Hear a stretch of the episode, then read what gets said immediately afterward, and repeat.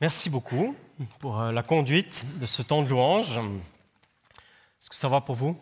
Oui. Vous êtes là? Oui Bon, d'accord. Alors aujourd'hui, on l'a déjà dit, on a des invités qui viennent des États-Unis. Alors peut-être que je vais essayer aujourd'hui de parler un peu plus lentement. Alors vous allez trouver les francophones, vous allez trouver ça un peu particulier, mais on a plusieurs traducteurs aujourd'hui, alors je vais essayer d'être un peu plus lent comme ça. So I'd like to welcome our friends from America. We have no translation from here, but I will try to speak slowly, so my friends and translator will try to follow. Okay. You're welcome. J'aimerais encore prononcer une prière. Seigneur, nous voulons te dire merci pour ce privilège que nous avons d'être réunis ici. Merci parce que c'est cadeau de te connaître. Merci parce que c'est cadeau de te laisser parler dans nos vies. Et comme on vient de le chanter, nous te prions que ton Saint-Esprit vienne nous parler ce matin. Tu connais chacune de nos situations, tu connais notre vie, tu connais ce que nous méditons actuellement, tu connais nos joies, tu connais nos défis, nos peines. Et nous te prions que dans ce que nous vivons ce matin, il y ait une visitation de ta personne dans nos vies, dans nos cœurs. Viens, parce que toi tu es le Dieu des cadeaux, viens donner à chacune et chacun d'entre nous le cadeau que tu en réserves ce matin pour nous. Nous avons déjà pu dire notre amour pour toi dans la louange, dans le chant. Merci pour ta parole que nous reconnaissons comme vérité, comme autorité, comme boussole dans notre vie. Et nous te prions qu'elle vienne aussi éclairer ce que tu veux dire dans nos cœurs et dans nos vies ce matin. Et nous sommes dépendants de toi, Saint-Esprit. Prends toute la place. Viens parler dans nos vies. Dans le nom de Jésus. Amen. C'est vrai, on se retrouve euh, ce dimanche pour un temps de louange qu'on vient de vivre, un temps de prière peut-être, d'évolution de notre foi personnelle et communautaire. En tout cas, sachez-le, ça c'est ma prière personnelle. Ma prière, c'est que dimanche pour dimanche, les choses qu'on vit ici soient des choses qui changent nos vies. Qu'on puisse toujours à nouveau s'attendre à sa présence, à la présence de Dieu, s'attendre à sa puissance, nous attendre à son intervention, parce que c'est une certitude, je veux encore changer. Amen. Moi j'aime bien les jeunes, j'aime bien passer du temps avec eux parce que je trouve qu'ils sont inspirants, ils sont défiants, ils sont percutants. Et puis ces dernières années, il y a une parole qui m'interpelle, qui disent de temps en temps, et puis nos enfants à nous le savent, que c'est une parole qui m'interpelle, c'est une parole qui part d'un bon sentiment. En fait, c'est un compliment qu'on peut se faire, c'est une parole pour dire à son ami ou à son ami, surtout, change pas. Je ne sais pas si vous avez déjà entendu ça. Surtout, change pas. Sous-entendu, tu es super. Tu as plein de qualités, de dons, mais surtout, change pas, reste comme tu es.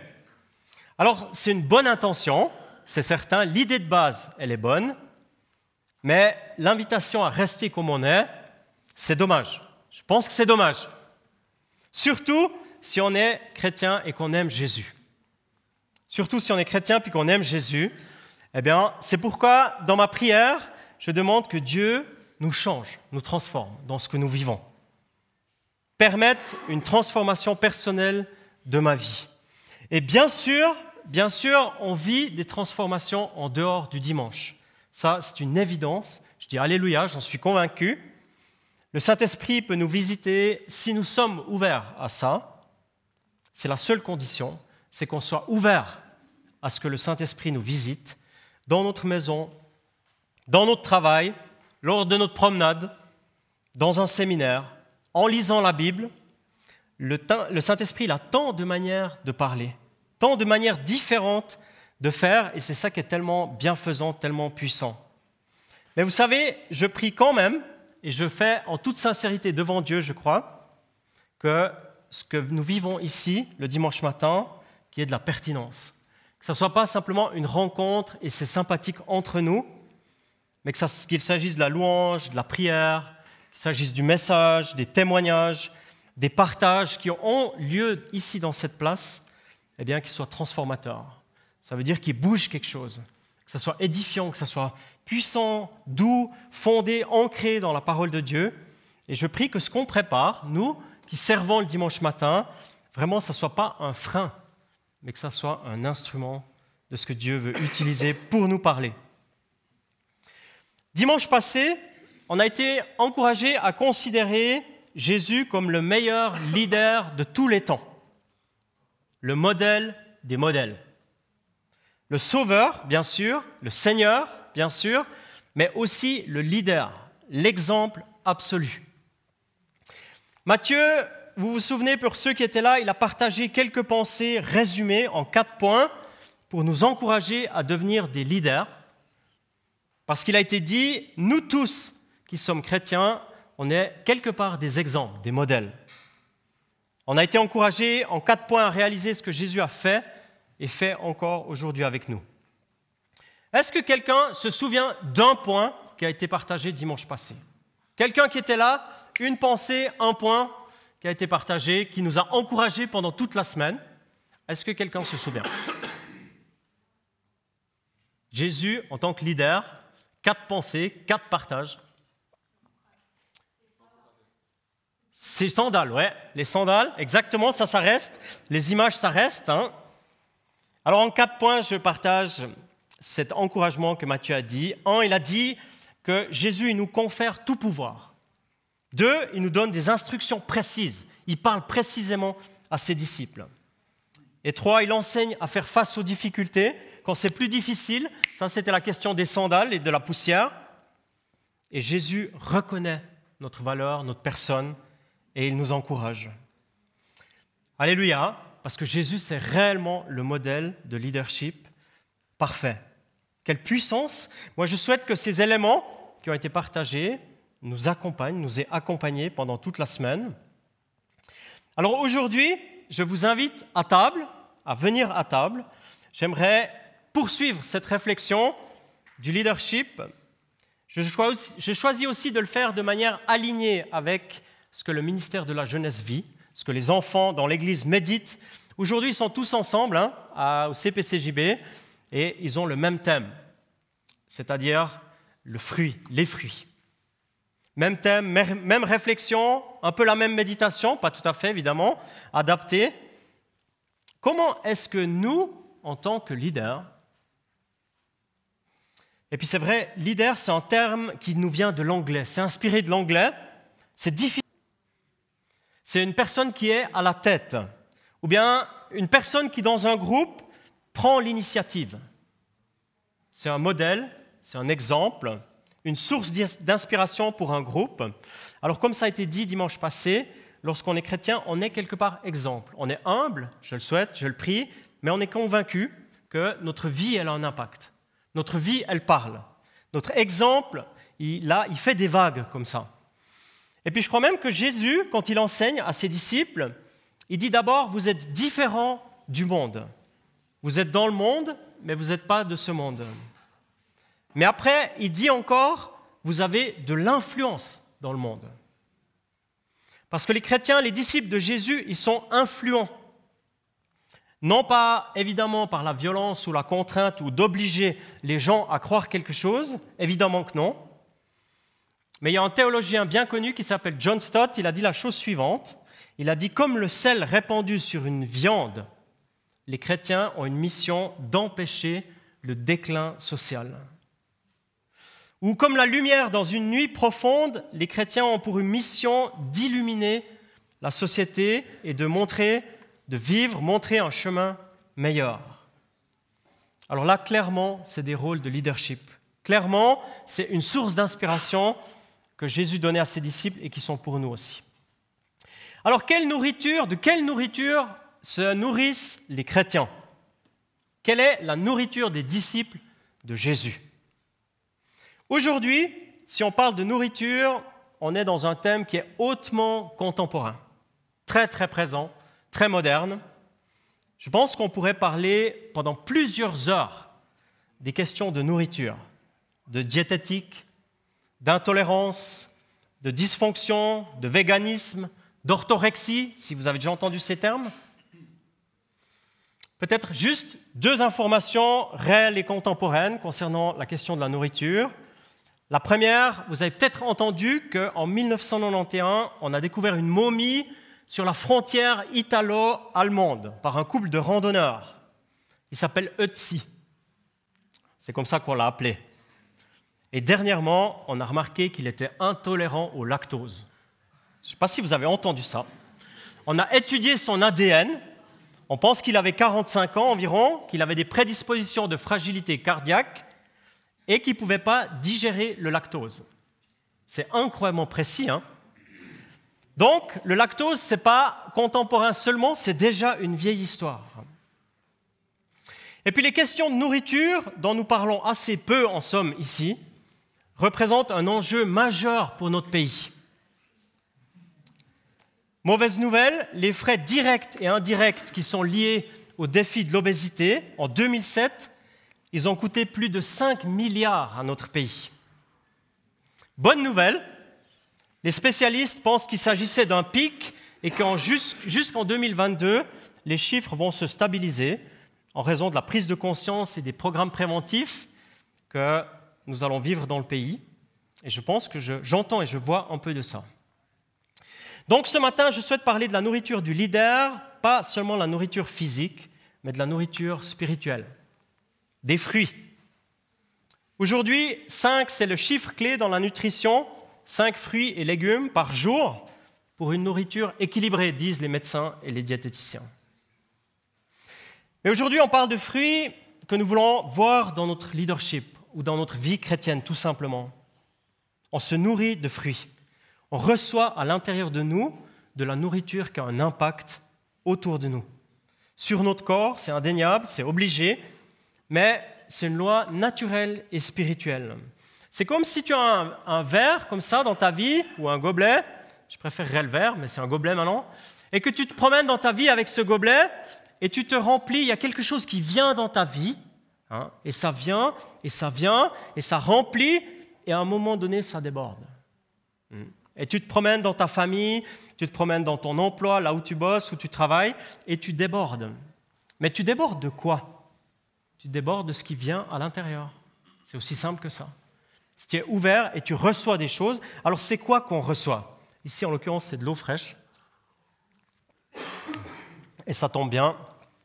Notre contenant, notre réceptacle de valeur, de contenu, de fruits justement, ça va se remplir peu à peu et tout à coup, ça va déborder. Et ça va avoir un impact autour de nous. Et puis, si tu es dans le leadership, si tu as des responsabilités dans ta famille, si tu es un parent, ou bien tu es au travail, tu es un cadre, ou bien même dans le ministère, dans le bénévolat que tu fais, si tu es un chef d'entreprise, le contenu de ta vie, pour reprendre l'image, eh bien, a un impact en nous et autour de nous. Donc la parole de ce matin que j'aimerais partager, parce que j'y arrive, on est plus loin dans l'histoire que Jésus avec ses disciples, on est un peu plus loin.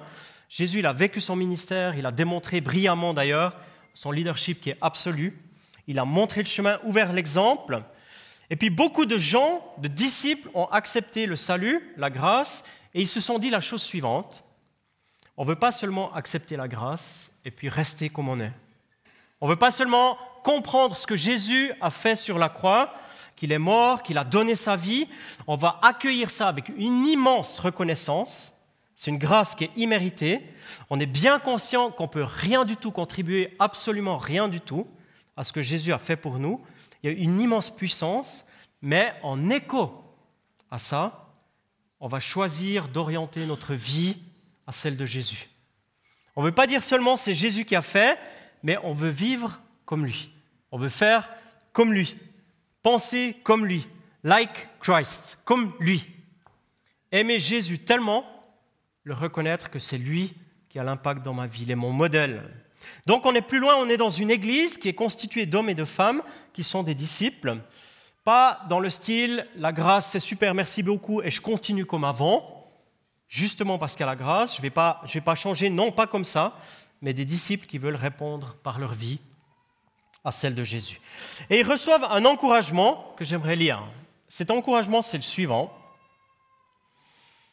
Le fruit de l'esprit, c'est l'amour, c'est la joie, la paix, la patience, la bonté, la bienveillance, la foi ou la fidélité, ça dépend des traductions, la douceur et la maîtrise de soi.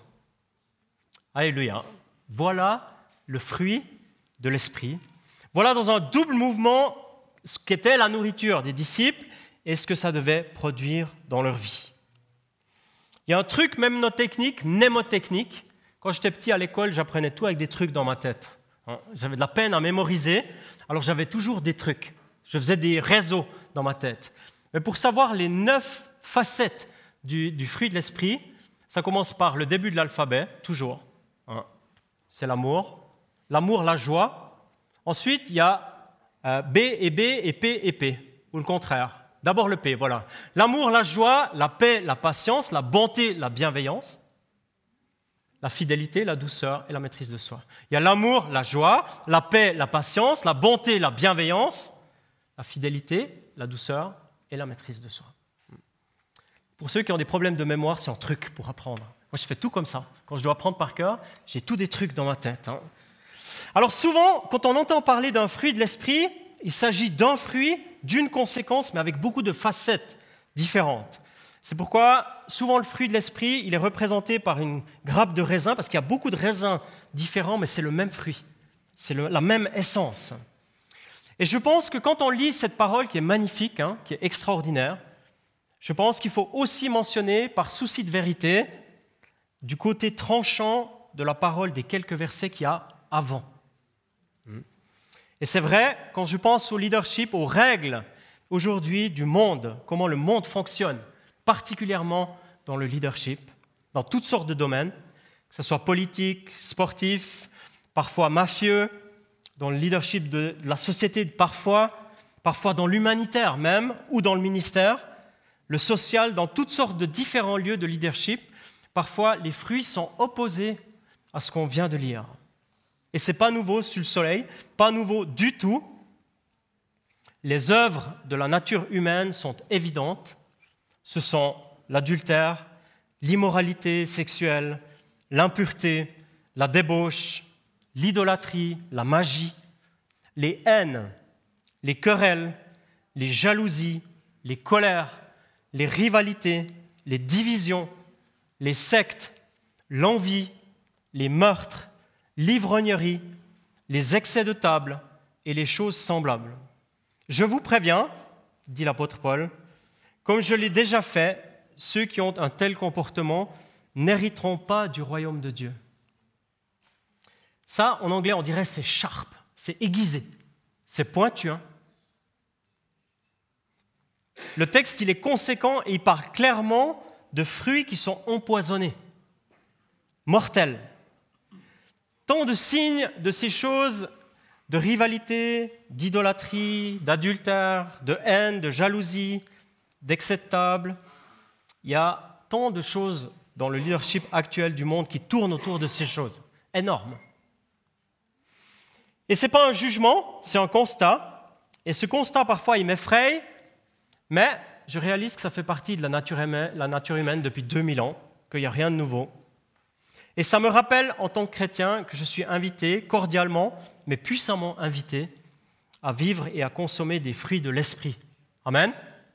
Des fruits de l'esprit, de produire des fruits d'une vie connectée à l'Esprit Saint. Alors quand tu te promènes dans ta vie tous les jours avec le verre dont je parlais avant, eh bien, le réceptacle, qu'on puisse toujours à nouveau être conscient de ce qu'on met dedans. Accueillir, embrasser, la grâce de Dieu, l'Esprit de Dieu, on va produire des fruits de l'Esprit Saint. Si on veut produire ces fruits, si on veut avoir de l'impact, on est bien conscient qu'on a besoin de lui. On ne peut pas le faire tout seul en se disant, eh bien ce matin je me lève, je vais produire des fruits de Dieu, je vais produire des fruits de l'Esprit Saint, c'est une bonne idée, je vais faire ça à 11h, à 15h. Hein, c'est quelque chose qui est dans notre relation avec Dieu. Et j'ai, et tu as besoin de l'Esprit Saint pour vivre des valeurs, des fruits des signes de la présence de Dieu dans ton leadership. J'ai choisi de parler en quelques minutes encore de trois facettes du fruit dont on parle peut-être moins. L'amour, la joie, on en parle beaucoup. Et j'aimerais parler encore de la bienveillance, de la douceur et de la maîtrise de soi. Et puis je commence par la bienveillance. c'est le fruit 6, hein, ou la sixième facette du fruit. C'est une disposition du cœur. Le cœur, je pense, c'est ce qui manque beaucoup, beaucoup dans le monde aujourd'hui, dans beaucoup de domaines. La bienveillance, c'est la bonté mise en action. C'est la bonté qui devient visible, qui se manifeste, concrète. Et la bienveillance, elle coûte un prix parce qu'elle se donne. Elle s'implique. Être bienveillant, ça veut dire aimer faire le bien. Avoir un réflexe, une attitude poussée par le Saint-Esprit qui aime faire le bien. Ça veut dire placer l'autre devant soi. Se réjouir d'une réussite de son frère ou de sa sœur, ou même de personnes inconnues. Avoir un cœur pour l'humain. Avoir en estime de soi, ou bien en estime l'autre plus haut que soi. Et je pense que la bienveillance, elle suppose une dose d'humilité relativement forte qu'on reçoit aussi de Dieu. Les sportifs qui suivent un peu l'information auront certainement suivi cette nouvelle qui ressemble beaucoup, beaucoup à de la bienveillance. On est au Mexique. Le triathlon, c'est un sport qui est dur et très exigeant. On est dans les séries finales. Il y a deux athlètes qui peuvent encore décrocher le titre de champion du monde de triathlon. Un de ces deux prétendants, il est en route vers le sacre, c'est un Anglais. Et lorsqu'il arrive vers son frère physique, qui est devant lui et qui peut gagner lui la course, mais qui ne peut plus euh, remporter le titre de l'année, son frère, il fait un malaise. Et il doit faire un choix très rapide. Qu'est-ce que je fais maintenant? Est-ce que je choisis entre le titre mondial ou est-ce que je choisis de poser un signe de bienveillance? Let's see.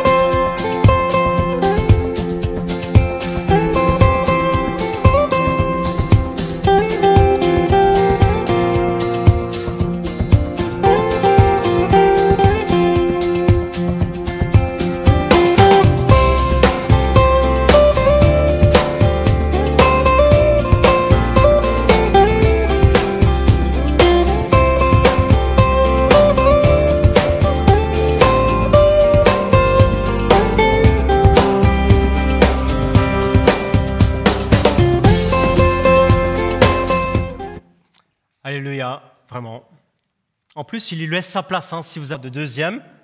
Je ne sais pas si ses frères ils sont chrétiens, je ne connais pas assez, mais c'est certain que l'attitude de cette course, elle va rester gravée dans l'histoire, ça c'est sûr.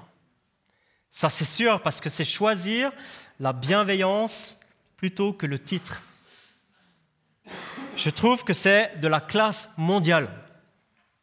Aimer faire le bien dans une situation donnée, parfois exigeante pour tout le monde, donner sa place. Mettre l'autre en avant, penser du bien, dire du bien, et finalement agir pour le bien de l'autre. Et tu sais, dans ta vie, à toi qui es là ce matin, dans ta vie de tous les jours, il y a beaucoup de situations où tu peux manifester de la bienveillance. D'ailleurs, j'aime bien ce mot bienveillance parce qu'il dit bien et veiller. Ça veut dire veiller au bien. Ça, c'est exprimer un cœur de berger. C'est des actions concrètes, visibles. Il ne s'agit pas de contrôler la vie des gens, ce n'est pas notre job, mais de veiller au bien d'eux. Être sensible, avoir une écoute interne, pouvoir donner des disponibilités, aimer, servir, soutenir, accompagner. Et c'est une facette du fruit de l'esprit. Recevoir la bienveillance de Jésus lui-même et de pouvoir la redonner. Alors, si tu penses à ta vie, si tu penses aux situations qu'il y a autour de toi, c'est un défi, ça j'en suis sûr, mais c'est un défi tellement positif et tellement encourageant et ça peut changer des vies, ça c'est sûr. Et puis la douceur, c'est une autre facette, c'est un écho à la bienveillance.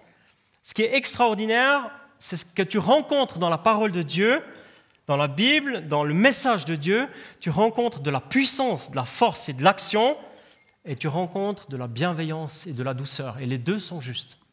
Et les deux viennent de Dieu. Et moi, je crois aujourd'hui que le monde, il a besoin de douceur. Beaucoup de douceur.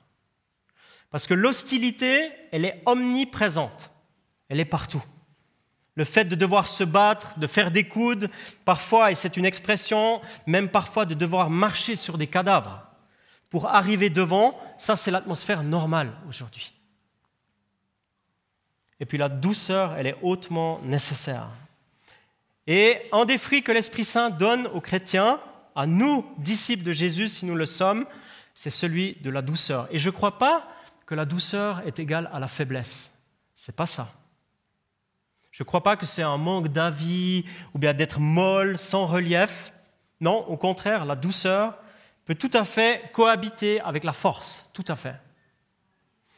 Je ne sais pas comment c'est chez vous, si vous êtes abonné ou pas, mais régulièrement, je reçois des nouvelles de l'Église persécutée, des nouvelles de personnes qui sont ailleurs dans le monde. Et je lis beaucoup de témoignages. Et je suis très interpellé par ça dans plusieurs contextes où la foi chrétienne elle est mise à l'épreuve, des situations qui sont parfois extrêmes à beaucoup d'endroits dans le monde. Et je retrouve dans ces témoignages, dans la vie de mes frères et de mes sœurs, que je ne connais pas personnellement, mais qui m'inspirent, je retrouve une capacité d'être tellement doux et tellement déterminé. Il y, a, tellement les deux. Tellement puissant, rempli de force, plein de l'Esprit de Dieu, et tellement doux face à la persécution tellement doux et bienveillant, ce que ces gens arrivent à dire et comment ils arrivent à prier pour leurs agresseurs, pour leurs tortionnaires parfois, ça m'impressionne, ça m'impressionne. Je me demande comment moi je, serais dans une situation de ce type, ce que je dirais, ce que je ferais. Je me dis c'est miraculeux. Dieu il donne au temps voulu cette douceur. Puis après je me dis, moi dans mon contexte, dans ma vie, comment est-ce que je peux vivre cette douceur que Dieu donne? Situation tendue que tu connais, une atmosphère, des paroles, parfois même des gestes qui s'orientent vers le mépris, la violence. Comment est-ce qu'on peut rester doux tout en restant déterminé? Garder un avis et un, témoignage qui rend gloire à Dieu, comment est-ce que c'est possible? Alors c'est une bonne question, puis la réponse, elle est déjà donnée dans cette, dans cette parole, ce texte, parce que l'Esprit de Dieu, il veut nous remplir de sa présence, qui est douce et puissante en même temps. Et je ne sais pas comment c'est chez toi, mais parfois dans ma vie personnelle, dans mon contexte, dans mes défis, les pressions auxquelles je dois faire face parfois, ou la fatigue, eh bien, c'est une prière qui doit se renouveler quotidiennement. Je ne vis pas, je l'ai dit, dans une situation de persécution, je bénis Dieu pour ça, mais je réalise que j'ai besoin de Dieu pour être doux. Seigneur, donne-moi ta douceur. Fais-moi le cadeau malgré la fatigue, malgré les irritations, malgré les frustrations, malgré les petites et les grandes pressions. Seigneur, malgré tout, donne-moi la douceur. Amen. Parce qu'on a besoin de douceur. Et je souhaite encore évoquer la dernière facette du fruit de l'esprit, le numéro 9, la maîtrise de soi. Il est défiant comme les autres, c'est sûr. La maîtrise de soi, le self-control, le fait de pouvoir gérer ses pensées, ses paroles, ses actes, waouh, ça je trouve c'est du solide. Ça c'est du très solide. Et c'est pas nouveau non plus. La sagesse des proverbes des centaines d'années avant disait déjà comme une ville forcée et sans muraille, ainsi est l'homme qui n'est pas maître de lui-même. C'est comme une ville qui est exposée, où l'ennemi il peut venir et il peut faire des dégâts dans la ville, dans notre vie. C'est-à-dire qu'on est vulnérable, on est accessible à l'ennemi. Et ça, je pense que c'est une invitation vraiment que Dieu nous fait aussi de vivre la maîtrise de soi. Et dans toutes sortes de domaines, dans toutes sortes de domaines. Les mêmes choses que j'ai dites avant, quand il y a des pressions, quand il y a des défis, il y a des délais, comment rester maître de soi? Et là, je pense vraiment qu'on a besoin de Dieu.